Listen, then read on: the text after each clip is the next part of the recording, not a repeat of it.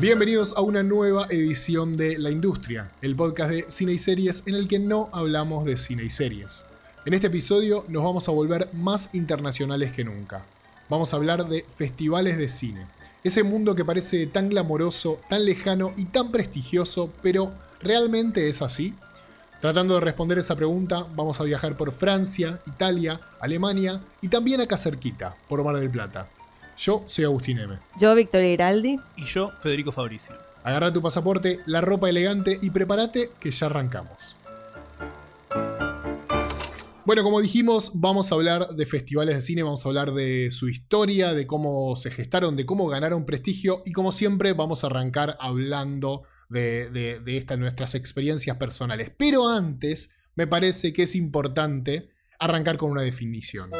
El diccionario define un festival de cine como una presentación organizada y extendida de películas en uno o más cines u otras salas de proyección. Dependiendo del enfoque del evento, pueden exhibirse películas internacionales o nacionales de un género en específico o de una duración determinada. Bueno, clarísima esa definición, creo, por lo menos a mí me quedó claro, espero que les haya quedado claro. Y como les dije, esta es la parte que vamos a hablar de nuestras experiencias personales. Y como siempre, les pregunto, ¿cómo llegaron, cómo conocieron, cómo empezaron ustedes en el mundo de los festivales? Bueno, por mi parte, el primer festival al que fui fue, naturalmente, el Festival de Cine Independiente de Buenos Aires, también conocido como Bafisi, más o menos por la época que empecé a estudiar cine, recién salido de la secundaria.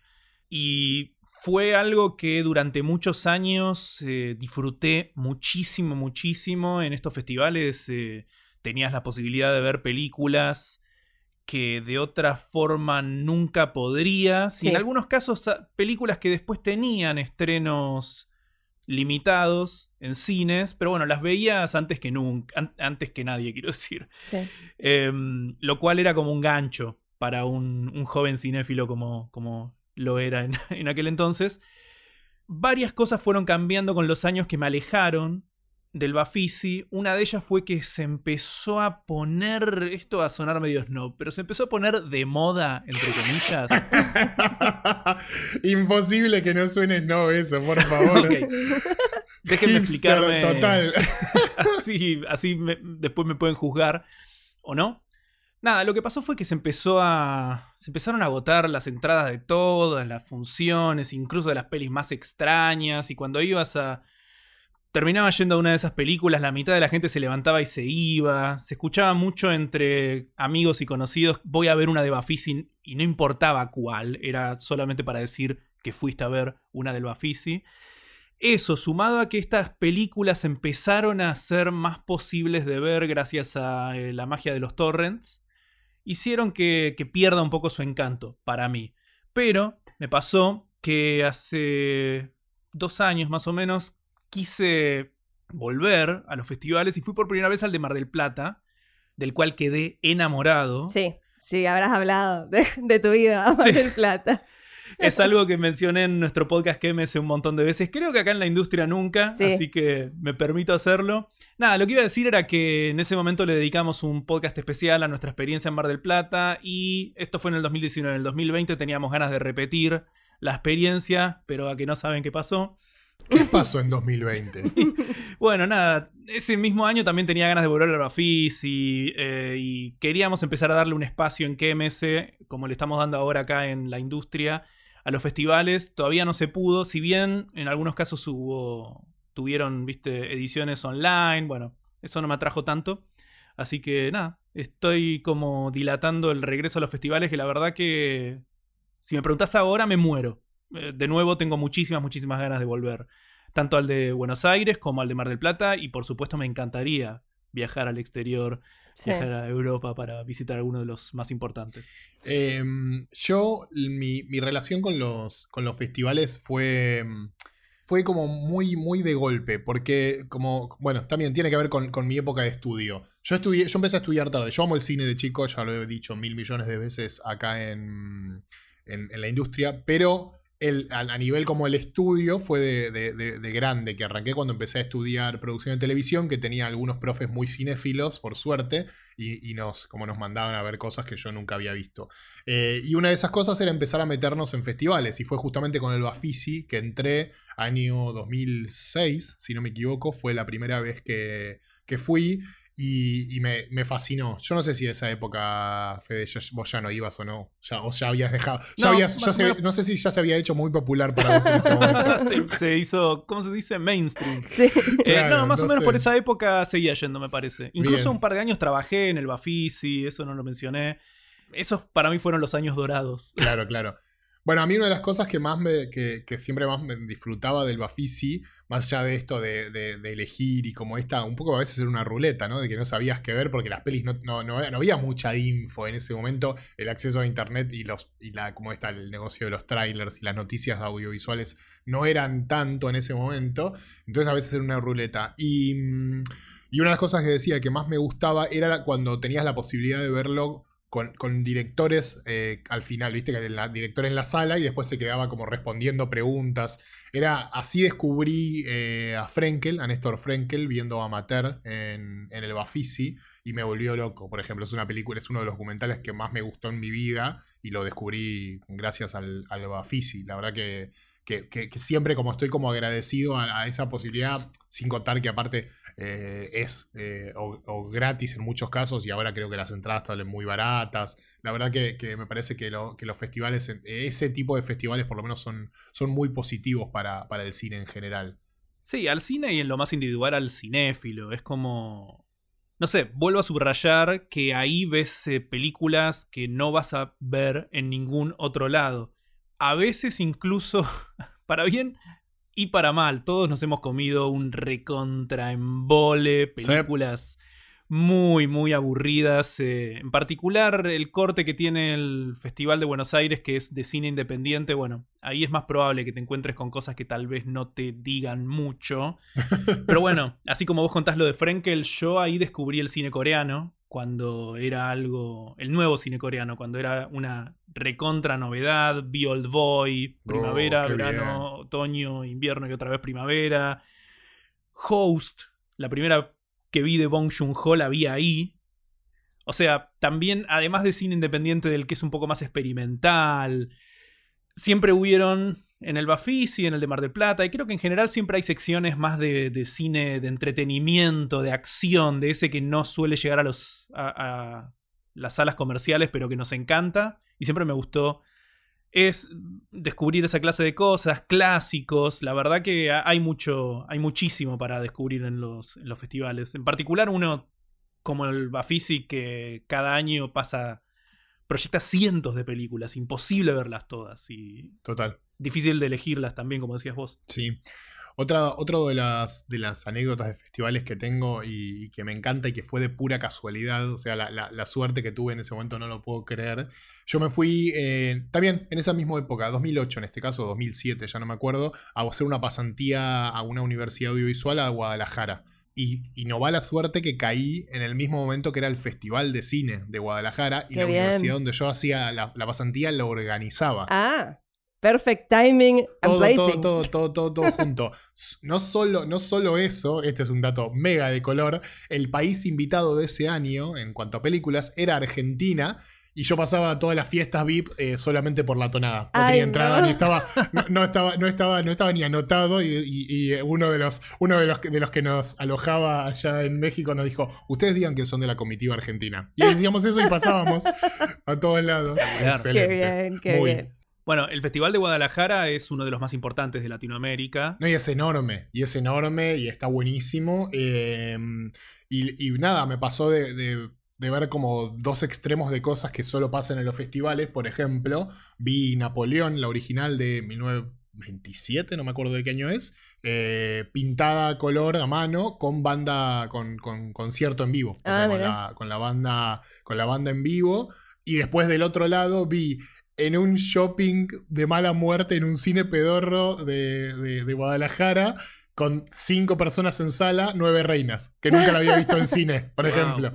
Qué bueno. que la- que co- como, el, país invitado a Argentina pasaban de todo y entre esas nueve reinas que pasaba una sola función en este cine y la fui a ver, éramos cinco personas, nada, esas cosas como locas de festivales. Qué lindo. Qué Sí. hermoso.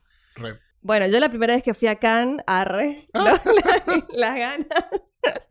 No, chicos, yo soy la que menos historia tengo en festivales porque por cuestiones geográficas nunca fui al Bafisi. Eh, y bueno, ahora que estoy más activa como en, redes y esto hablando de, del, tema, medio que justo me coincidió con la pandemia, entonces tampoco pude aprovechar eh, para, para viajar a Buenos Aires a, a ir al festival. Pero bueno, como el año pasado, el, por la pandemia justamente, el Festival de- Mar del Plata se hizo online. Ahí aproveché y bueno, participé, digamos, entre comillas, viendo algunas películas eh, de esa forma, de forma virtual, que estuvo bueno porque bueno, sentí como que estuve en el Festival de Mar del ¿eh? Plata, aunque lo vi de mi apertura. casa. Que, que quede para siempre para mí. Sí, está, está bueno porque fue una, una democratización un poco del, del festival. Y bueno, y tengo un buen recuerdo porque vi una de mis películas favoritas del año pasado, que fue Historia del Oculto, de, nuestro gran amigo Cristian Ponce. Así que bueno, esa fue, esa es hasta ahora mi única experiencia festivalera, pero, pero espero que no sea la única por algún tiempo más. Sí, todos estamos esperando que el de Mar del Plata se haga este año. Sí, bueno, como dijiste, Fede, eh, que supuestamente íbamos a, a organizar como para ir más seguido con KMC. Y bueno, justo pasó lo del COVID, pero sí, yo tengo re ganas de ir al- a, Mar del Plata. Sí, probablemente nos veamos allá, Vicky. Pero sí, es cierto eso. Tal vez eh, algo bueno que puede llegar a quedar, que puede llegar a dejarnos la pandemia, es eh, que todos los festivales tengan, proyecten virtualmente, proyecten entre comillas, ¿no? Virtualmente alguna parte de su selección, ¿viste? De películas. Porque sí, todo el mundo quiere ir a eh, los festivales en persona, porque en muchos casos, salvo por ejemplo en el nuestro, en el de Aus y el mío, con el Bafisi, implica viajar, Sí. viajar Sí, hay toda una, una mística, claro, Claro. de, de la rutina diaria de, de estar en un festival Total. que, que no se reduce a una función, digamos, sino como a todo un, un viaje de varios días donde ves un montón de películas, salís, vas a comer, te encontrás con gente. Sí, sí, para mí la función, para mí, sí- para mí sí, sí, se- sí está como, como, como doble esta cuestión de, de que pueda ser presencial y, eh, y online también. Yo creo que va, que, que- que va a cerrar por todos lados. La gente no, la gente no va a dejar de ir. No, no- no es como, como la el, el otro lado de la charla donde decimos que cuando estrenan un tanque y lo estrenan directamente en, en- en streaming, deja de, deja de ir la gente al cine. Me Claro. parece que es otra cosa. No, tal cual. En este caso es todo para ganar. Pero tiene un poco que ver con eso también, con esa especie de... Se le podría decir esnoveo, ¿no? Que parte del atractivo del festival es que tenés que ir a verlas, es algo, entre comillas, relativamente exclusivo y qué sé yo, pero claramente es, eh, ganamos todos si, si estas películas... eh, nada, es- esa democratización que da... eh, que trae la tecnología es algo como... no es para menospreciar. En la industria audiovisual, hablar de festivales es hablar de prestigio. Pero obtener ese prestigio lleva tiempo y cada festival tiene su historia. Hablemos un poco del pasado de estos eventos y cómo fue que llegaron a ser lo que son hoy. Bueno, hablamos, vamos a hablar de, historia, pero, pero quiero tirar un dato para arrancar que eh, al día de hoy existen más de 3.000 festivales de cine alrededor de todo el mundo. Eh, son un montón. Hay- es una locura. Y aparte cuando empezás a ver como lo- lo- los listados y los nombres, hay algunos que son muy chiquitos y me dan un poco entre ternura y, y- y como vergüenza. Sí. Pero, pero me parece que, que- que banco todo lo que sea que distribuir cine, pero me, me da gracia cuando empezás a ver los más chiquititos. También eh, hay algunos de temáticas muy específicas. Claro, eso te iba a 3000 decir. entra Hay de muchos todo. de género. eh, sí. Sí, sí, hay un montón de, de género. Bueno, yo no, yo no charlé, pero yo participé cuando trabajaba en el streaming de terror de que salió acá en Argentina, Purga, en México y Argentina. Participamos en el festival de, de Macabro en, en México, el festival de cine de terror específicamente. Y también en el de acá en Argentina. Sí. Hay un montón. eh, pero los más importantes y los más prestigiosos se los, se los llama los grandes tres, The Big Three, que son Venecia, Cannes y, y Berlín. Después hay otros que son muy importantes, que, que los vamos a nombrar un poquito por arriba, pero tal vez en algún momento hagamos otro episodio de ellos, de Norteamérica, que son los de Toronto y de Sundance. Creo que ahí están como los, los cinco festivales de cine más, importante, de- más importantes del mundo.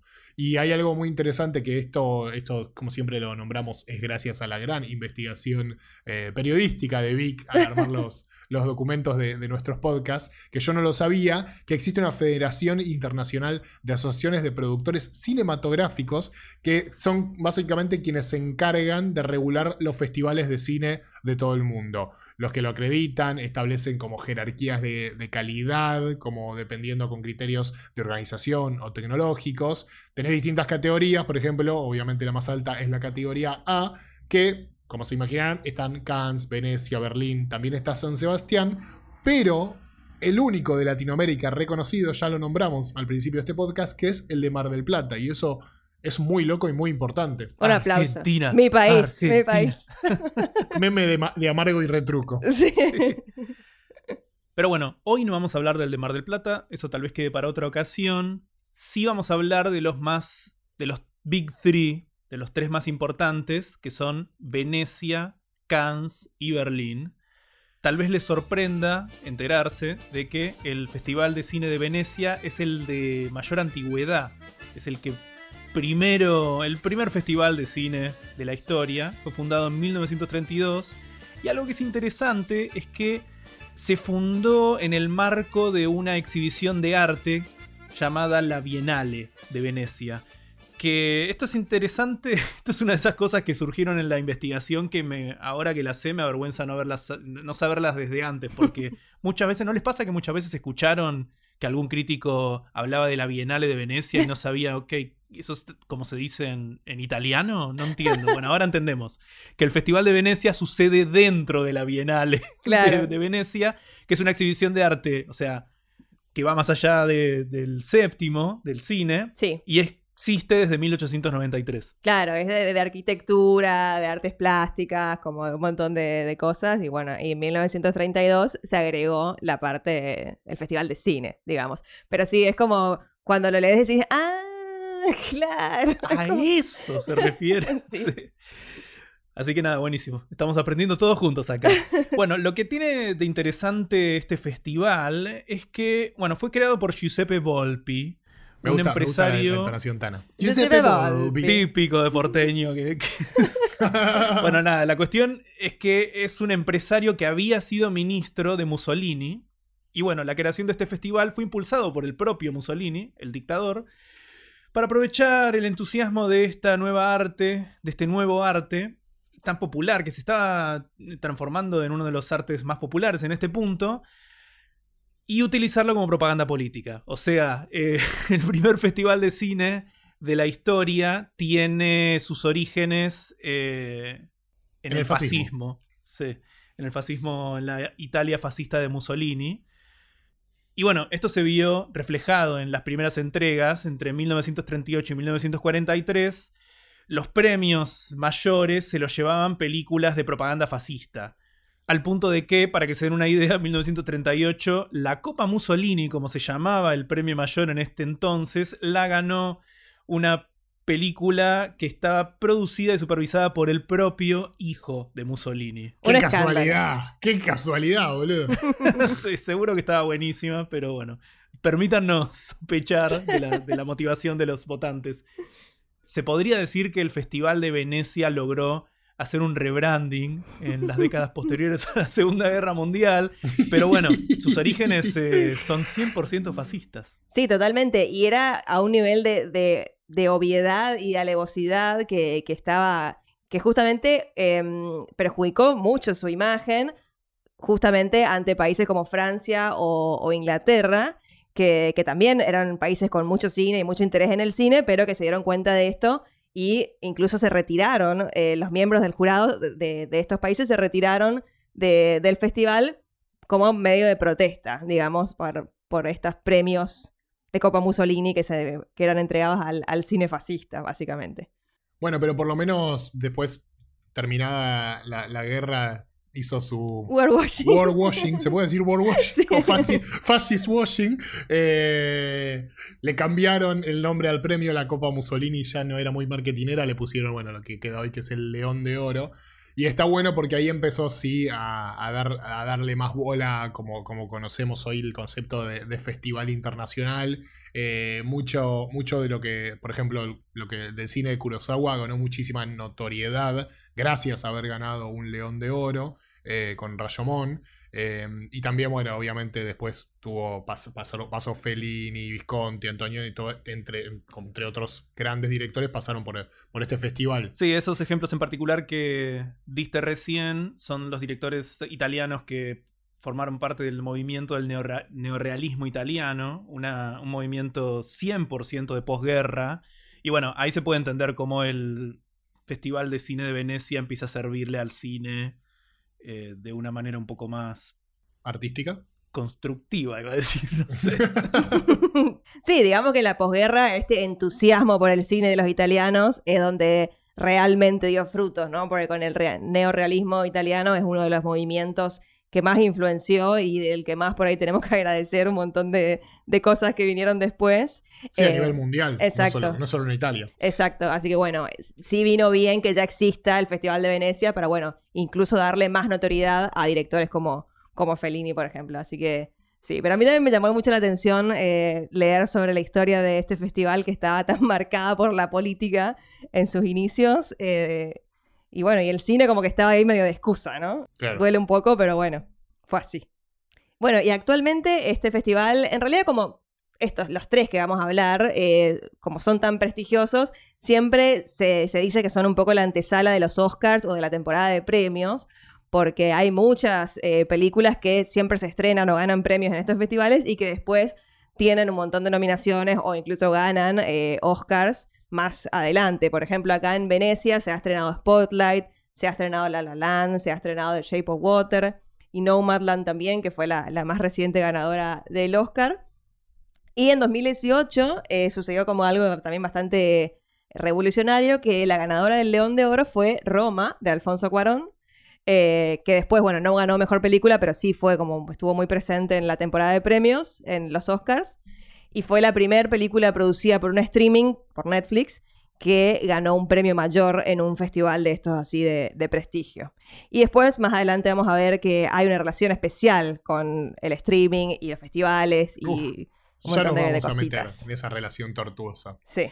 Pero hablemos un poquito ahora, pasemos al, a, quizás el, yo diría que es el más popular, podemos decir que es el más popular a nivel por lo menos nombre, el Festival de Cannes. Sí, eh, se podría decir que es el biggest three, porque aparte es el más prestigioso. Lo que sí, lo, que no, lo que no podemos decir es cómo se dice. Cans, can, canes. yo creo que en, el original es can, sé que se dice can. Pero yo no puedo no decirle cans, sin, perdón. Sin la S, claro. Yo voy a hacer acá la top y voy a decir can. Así que bueno, el festival de Cannes. Eh, sí, los estamos como nombrando en, orden de, aparición, en orden cronológico. Pero en realidad sí, creo que Cannes es considerado el más grande y el más prestigioso de todos. Fue fundado en 1946. la particularidad que tiene es que justamente, como habíamos dicho, surge como consecuencia del Festival de Venecia, como respuesta, digamos, y como competencia. También una de las razones por las que se considera que es el más prestigioso es porque las películas son solamente por invitación, es decir, que vos no podés eh, mandar tu película em, para, que sea considerada, sino que los miembros del festival tienen que elegirte e invitarte, digamos, a, participar. Y bueno, generalmente sucede en, mayo. No sé si dijimos el de Venecia, pero generalmente es entre agosto y septiembre. Y este en Cannes, eh, se hace en mayo. Casi este decís Cannes. Casi decís Cannes. Casi Cannes. Bueno, como, les decía antes, este, el Cannes nació como respuesta a Venecia y fue em, fundado, digamos, por miembros de, Francia y Inglaterra que estaban descontentos con, esta, con este nivel de fascismo que se veía en, en Venecia después de que, como dijo ya Fede, en 1938 gane una película producida por el hijo de Mussolini y encima, ese año Mejor Película Extranjera ganó una película mm, alemana que se llama Olimpia, que es un documental que fue producido por el Ministerio de Propaganda nazi. O sea que ya no, es que disimulaban demasiado en, lo que estaban premiando. en cuanto al lugar, Cannes, se Ah. decidió por motivos... Perdón. se, se eligió por motivos turísticos, básicamente, porque bueno, es un lugar muy lindo, está ahí como en la Riviera Francesa, entonces bueno, no le venía mal que sea de por sí un, un lugar eh, atractivo de visitar, digamos, eh, donde suceda este festival. Y- Acá voy a meter un, un comentario de, de- de la actualidad, saliendo un poquito de, de la historia. Y esto que decís es, es fundamental eh, a nivel como, como, como, como industria y como negocio. Sí. Cannes es uno de los festivales como más interesantes para ir y mucha, muy, muy, muy, eh, muy importante es la parte turística. O sea, Sí. gran parte de la industria se mueve en los hoteles donde vas a ir, los tiempos que tenés libres, los lugares donde vas a ir a comer. Esto es real, esto es un dato real que, que lo sé por, por haber trabajado en distribuidora de cine, pero hay mucho, mucho de eso, es muy loco eso. Total, imagínate, si estás ahí, o sea, en el marco de donde sucede el festival, mientras se organizan eh, galas post-premier, post-proyección, eventos, qué sé yo, y no está mal que haya hoteles lindos, eh, lugares lindos para comer, etcétera, donde organizar todos estos eventos. Sí, también me parece que es fundamental el hecho de que no solo las películas son por invitación, sino que es un festival que no está abierto al público, ¿no? Claro. Esto también le da cierto aire de prestigio. De eh, exclusividad. Claro, de exclusividad. Es, eso es una, una gran, gran diferencial, digamos, de que tiene Cannes sobre Venecia y sobre Berlín y sobre también Toronto y, y Sundance, que Sí. lo mencionamos al comienzo. La mayoría de los festivales no son así. Sí. No, no son así. Acá no es que puedes comprar la entrada e ir a ver eh, una película. Acá te tienen que invitar. Y eh, si no sos un productor, eh, crítico, periodista, distribuidor, etcétera, si no formas parte de la industria, no, eh, no podés, digamos, eh, si sos un público común, no podés eh, asistir. Pero bueno, si están prestando atención a las fechas que estuvo tirando Vicky, habrán notado que el festival, el disparador de la creación de este festival es el, los premios que se entregaron en Venecia en 1938 y la primera edición de este eh, famoso festival es recién en 1946. ¿Qué pasó en el medio? Sí. Es- esto es bastante curioso. Yo Una, cuando una los- no edición que es muy, muy hermosa. Cuando estaba leyendo sobre esto dije, ¿tanto tiempo? O sea, está bien, eran otros tiempos. Claro, tanto tardás en organizar un festival. Claro, se tomaron su tiempo. Igual ya empezás a eh, leer entre líneas que, bueno, qué sucedió en ese momento. Y bueno, un pequeño conflicto armado que conocido como la Segunda Guerra Mundial. Resulta que en 1939 estaba todo preparado para llevar a cabo la primera edición de Cannes. Cannes. Al punto de que habían llegado, eh, había llegado un barco de, directo desde Hollywood, bueno, en realidad de Estados Unidos, seguro deben haber salido del otro lado, con figuras como Cary Grant y Gary Cooper. Pero bueno, ¿qué pasó? La noche del 31 de agosto se llegó a proyectar el Jorobado de Notre Dame, pero ¿qué pasó el otro día? Alemania invade Polonia y, bueno, eh, empiezan a caer las fichas de dominó que cayeron. Francia e Inglaterra inmediatamente le declaran la guerra a Alemania y bueno, ahí empieza la Segunda Guerra Mundial de manera oficial. Por lo tanto, de repente hacer un festival celebrando el cine no era la prioridad de nadie y bueno, se tuvo que cancelar. No, eh, o sea, realmente leer esto me parece increíble eh, que, que tengan tanta mala suerte. O sea, ¿cómo organizaste todo y se desata una guerra? O sea, bueno, lástima. Tuvieron que mandar a las Cary Grant de distancias, nuevo a su el, mejor logo de la historia, probablemente, los Juegos Olímpicos 2020, que quedaban perfecto con los circulitos de, de las Olimpiadas y no lo pudieron usar. Ah, sí. Claro, tremendo. Claro, lo más comparable en nuestras vidas es lo que sucedió el año pasado. Sí. Por ejemplo, no se hizo Cannes ni en nada, no se hizo nada virtual, nada por el estilo. Pero bueno, es como un poco distinto, ¿no? Una Claro. pandemia que, que fue iniciándose de a poco. Bueno, lo que sucedió en Europa en la segunda, previo a la Segunda Guerra Mundial también fue sucediendo de a poco. Pero bueno, e- es la invasión de un país a otro y todo lo que sucedió después es como enorme, ¿viste? Y Sí, sí. Sí, sí. Sí, aparte iba a ser la, la primera edición, o sea, no es que fue una edición cualquiera que se vio interrumpida. Claro. Como sí pasó en, en Venecia, que también el festival se suspendió por, un pa- por varios años durante el transcurso de la guerra, pero bueno, ya existía hace varios años. Acá como que, bueno, organizaron todo, vino Cary Grant, todo el, el barco de, de MGM que mandaron con las estrellas, y bueno, no pudo ser. Adi- adiós. Adiós. Pero bueno, sí, por eso. Se reanuda recién en 1946, que es considerada la, verdadera primera edición del, festival. Y también, como pasó en Venecia, es durante los 50, donde, crece mucho en, en prestigio, empieza a atraer cada vez más turismo, más prensa. Y en 1955 se crea la Palma de Oro, que es el premio mayor que se entrega en Cannes hasta el día de hoy. Y, mm, y en 1959 se crea lo que se conoce como, acá sí que no sé pronunciar, el Marche du Film, Creo que es March du Film. el Marche du Film, que es, eh, bueno, se traduce como mercado de películas y es justamente la contraparte comercial que tiene el festival, que es un poco lo que hablábamos eh, al comienzo. Y que vamos a hablar Y más que, y que vamos a, y que vamos a hablar, sí, más. Que es como la, sí, como dije, la contraparte comercial, donde suceden todos estos eh, intercambios y transacciones entre los realizadores y los productores o eh, distribuidores.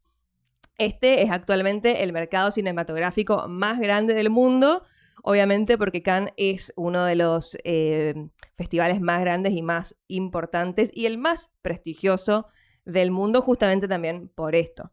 En, a lo largo de, de su historia ha, em, ha lanzado la carrera de varios directores muy conocidos, eh, incluyendo Tarantino, nuestro querido Quentin Tarantino, que en 1994 Pulp Fiction se llevó la, palma de oro, así que un poco ahí es donde más ganó notoriedad su, carrera, aunque bueno, ya venía también de, de haber, de, pasado- de pasar por Sundance con Reservoir Dogs y todo eso.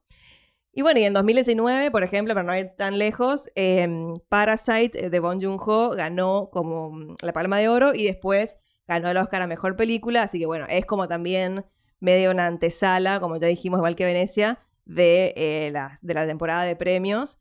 Y siempre la que gana la Palma de Oro, gane o no, después el Oscar o lo que sea, es como una para prestarle atención, porque bueno, justamente porque sale de- de este festival El prestigio que le, deci- que le dicen. el prestigio. Este año, eh, como dijo ya Fede, el año pasado no hubo Cannes, en 2020 no hubo vi- virtual ni nada, y este año eh, se hizo, de hecho acaba de terminar la, la edición de este año, que se hizo en julio en lugar de mayo, se atrasó un poco, pero bueno, para tratar de, de- de hacerlo y no hacerlo virtual ni nada. Y bueno, em, el jurado fue presidido por Spike Lee. Siempre el jurado es como un montón de gente influyente de la industria. Y, bueno, tenemos ya la ganadora de, de- de la Palma de Oro y todo, que es una mujer. Así que bueno, también tenemos ganas de ver esa película ahora. Bueno, y nos queda el tercero de los Big Three, que es el de Berlín. Que se crea en 1951, ya en este caso no... Por Ya po- suerte ya- zafa ya posguerra, ya está. Sí. relación con él. Claro, ya es la posguerra, digamos, Berlín se estaba reconstruyendo. Bueno, en realidad una de las cosas interesantes es que en este momento Berlín estaba dividida en dos, como Claro. sabrán, en Berlín del Oeste, Berlín del Este. Por supuesto, nada, el, el Festival de Cine de Berlín se llevaba a cabo en, del lado occidental y de hecho fue organizado, inicialmente fue organizado por norteamericanos que vivían en Alemania.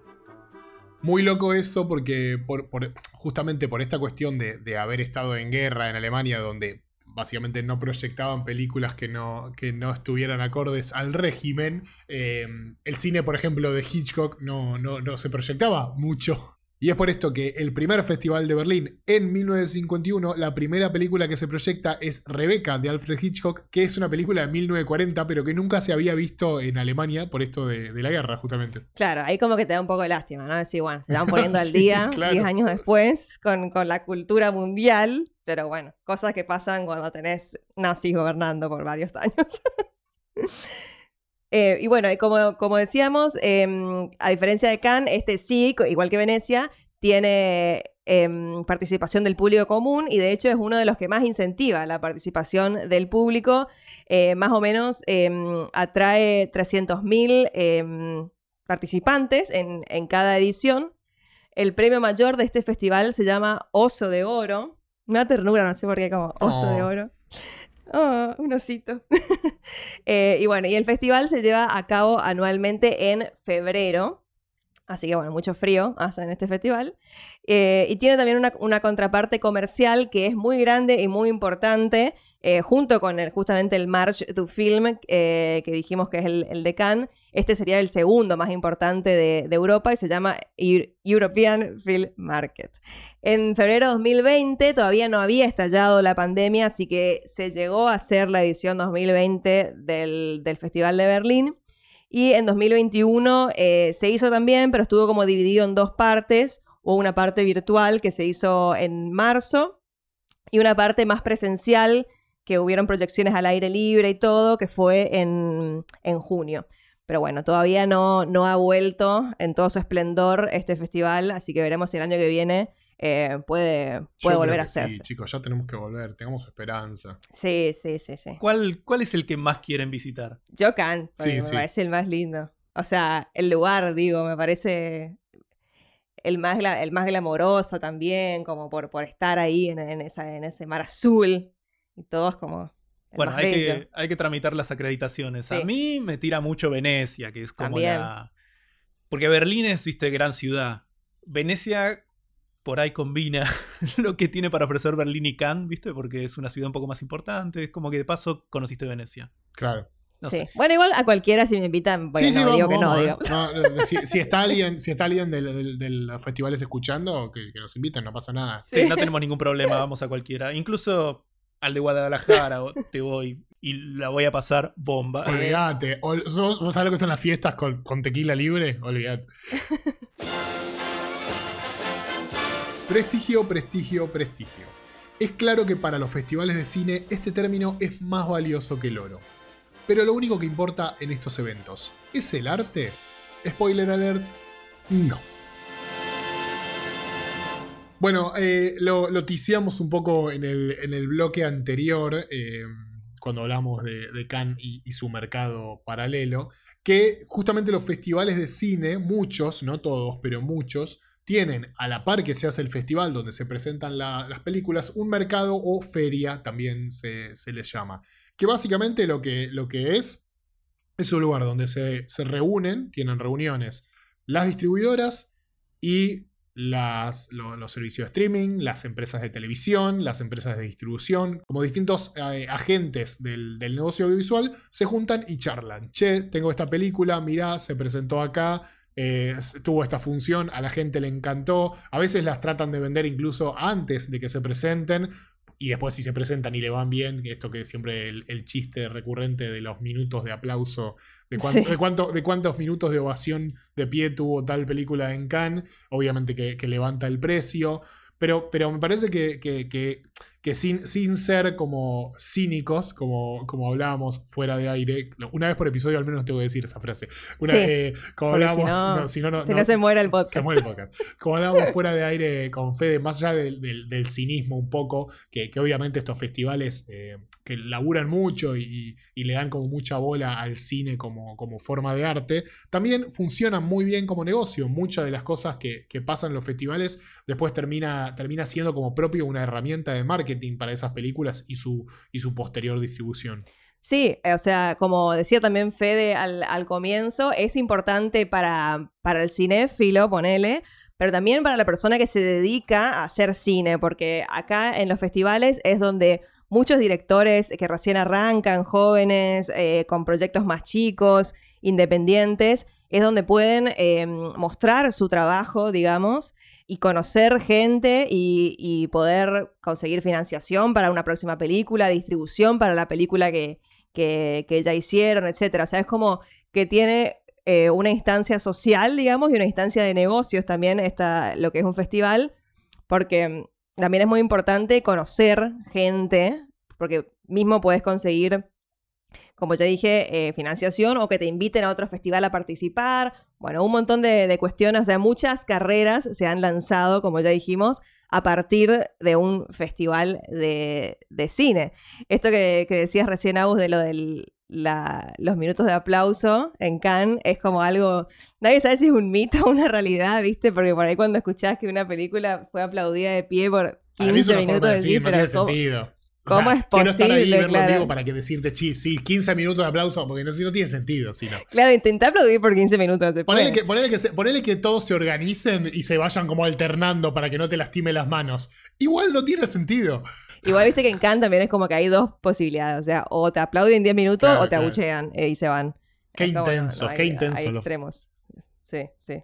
Sí, esto tal vez es lo que es más interesante de remarcar para los que son como Agus y yo, cinéfilos que conocieron el fe- los festivales como un lugar, como habíamos empezado diciendo, al que vas para ver películas antes que nadie y películas que tal vez después no, van a, no va a ser fácil ver.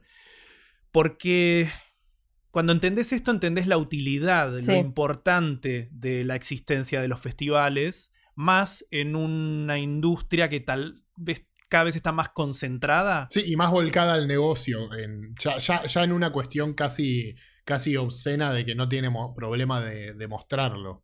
Claro, Eh, por ejemplo, lo que, a lo que quería ir es a que cuando empezamos yendo a festivales, en la época esa que estábamos rememorando al comienzo, era más probable que una película como Old Boy se estrene eventualmente y llegue a una cantidad de salas considerable, por lo menos. Hoy en día eso es imposible porque cada estreno, cada tanque que viene de Hollywood suele tapizar las, no sé, suele ocupar como el 90% de las pantallas, es, eh, eso es, algo que cambió un montón. Por eso yo en ese sentido lo- los festivales los veo como un espacio de resistencia, de- Sí. en donde todavía se puede, se le puede dar una oportunidad a eh, cine que después eh, le va a ser muy difícil y le es cada vez más difícil llegar a las pantallas comerciales.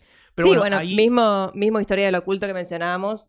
eh, la, la vimos en el Festival de Mar del Plata y todavía no tiene distribución en Latinoamérica. o sea, Eso, eso, eso, eso yo tengo, yo tengo una opinión ahí muy, muy en línea con, con lo que dice Fede, pero un poco más negativa, que es esta cuestión de, de- de- de Historia del Oculto, es un ejemplo clarísimo. Historia del Oculto no para de romperla en festivales sí. y todavía, si no la enganchaste de casualidad en alguno de esos festivales, no tenés forma de verla. Es, es, es- es una locura que, que- que- la industria tiene que. No, no, no el podcast, sino la industria en general. tiene, tiene que, tiene que buscar como una solución. Creo que un poco va en camino de, de la mano de, de los servicios de streaming, lamentablemente. O sea, ahí cuando nos quejamos de que, de, que, de, que, de que a veces el streaming mata un poco a la experiencia del cine, en estas cosas creo que, que es quien va a terminar ayudando a dar acceso a, a esas películas que- que tardaríamos muchísimo en ver de otra manera. Sí, a eso quería llegar. Me parece que ahí es donde entran los servicios de streaming como una alternativa. No sé, me, parece que ningún director que eh, encare. Bueno, uno habla de directores por la idea romántica del director, pero nadie que trabaje en una película, tal vez lo primero que pensó era: esto va a terminar en Netflix. Por lo menos lo van a ver las personas que que estén eh, suscritas a ese servicio. Creo que todo el mundo sueña con que su película, su trabajo, esté proyectado en la pantalla grande, pero bueno, acá los servicios de streaming me parece que están compensando un poco lo homogeneizadas que están las pantallas grandes del mundo, ¿no? Claro, totalmente, porque bueno, en realidad esto no fue siempre así, o sea, te vas no mucho más atrás, en los 90, por ejemplo, un, un Tarantino que lo mencionamos, que era totalmente desconocido, eh, presentó una película en Sundance y pudo conseguir eh, una distribución de Miramax, que después sería su productora por mucho tiempo, eh, y era un nadie, o sea, como que... Y consiguió un estreno en cines y, renombre, algo que por ahí hoy en día es cada vez más difícil que, suceda. Sí, de hecho las películas más chicas que terminan como, como siendo adquiridas por, por estudios o por servicios de streaming son chicas entre comillas porque o Sí. el director tiene una película, una, ya una, una ópera prima que la rompió, o tiene actores del, del carajo, aunque el director capaz no sea tan conocido. Entonces como que, como que hoy esas películas, entre comillas, muy entre comillas, más chicas, igual no son esas películas chicas que No. antes lograban llegar. Exactamente. Bueno, y esto es algo que se ve eh, mucho en todos los mercados de todos los festivales. La participación de, de los streaming está cada vez más activa e incluso también algo bastante llamativo es que justamente empresas como Netflix o, Hulu o Prime Video, lo que sea, tienen mucho más dinero de lo que puede tener una distribuidora más chica para comprar eh, los, proyectos, digamos, la- las películas. Entonces, medio que tampoco tienen demasiada competencia en, ese, en ese ámbito. Justo el año pasado, en el 2020, eh, había salido esta noticia de que en Sundance, por ejemplo, había hecho su transacción récord, o sea, más, más cara de la, de la historia hasta ese momento, que justamente fue eh, Palm Springs, la película muy linda, eh, con Andy Samberg y Christine Milioti, que, que vimos el año pasado, y fue comprada por Hulu por un precio de 17.5 millones de dólares, algo que hasta hace unos años en Sundance era impensado, e- incluso un, un número de, de más de 10 millones era impensado, eran transacciones mucho más chicas las que se hacían, imagínate eh, 17 millones, o sea, es un precio que por ahí una, distribuidora, una distribuidora chica no puede pagar porque ten en cuenta que tienen que recuperar todo ese dinero, más el dinero del marketing, en salas de cine. Y una comedia independiente, una peli independiente, es muy difícil hoy en día que haga esa cantidad de millones, así que medio que no, no les queda otra. Este, este año, en 2021, se volvió a romper ese récord por bastante más, y de hecho lo rompió Apple, que compró una película que se llama Coda y pagó 25 millones de dólares. Esta película se va a estrenar en agosto, ahora dentro de poquito. Eh, y bueno, es como cada, cada vez más cada vez más caro lo que, lo que se está pagando. Y hay algunos casos por ahí que llaman la atención que la única forma que por ahí tienen las productoras independientes de competir es cuando el realizador mismo o el productor prefiere la distribución teatral por sobre el dinero, algo que no pasa muy de seguido. Pero pasó, por ejemplo, en 2019 o con otra película que a mí me gustó mucho que se llama The Farewell de Lulu Wang, La amo. que se vendió a A24, una productora que queremos mucho, eh, y pagó solamente 7 millones cuando aparentemente hubo una oferta mucho más grande de un servicio de streaming que la nota no revelaba su nombre. Aparentemente no se reveló el nombre de qué plataforma de streaming le había ofrecido el doble. Pero Lulu Wang dijo, no, prefiero que me den menos plata, pero que mi película vaya a cines. Así que bueno, Lulu Wang ahí, presidenta. Es obvio que era Netflix. Es obvio que era Netflix. Y sí, No sé, no sé si The Farewell es la clase de cosa que, que busca Netflix.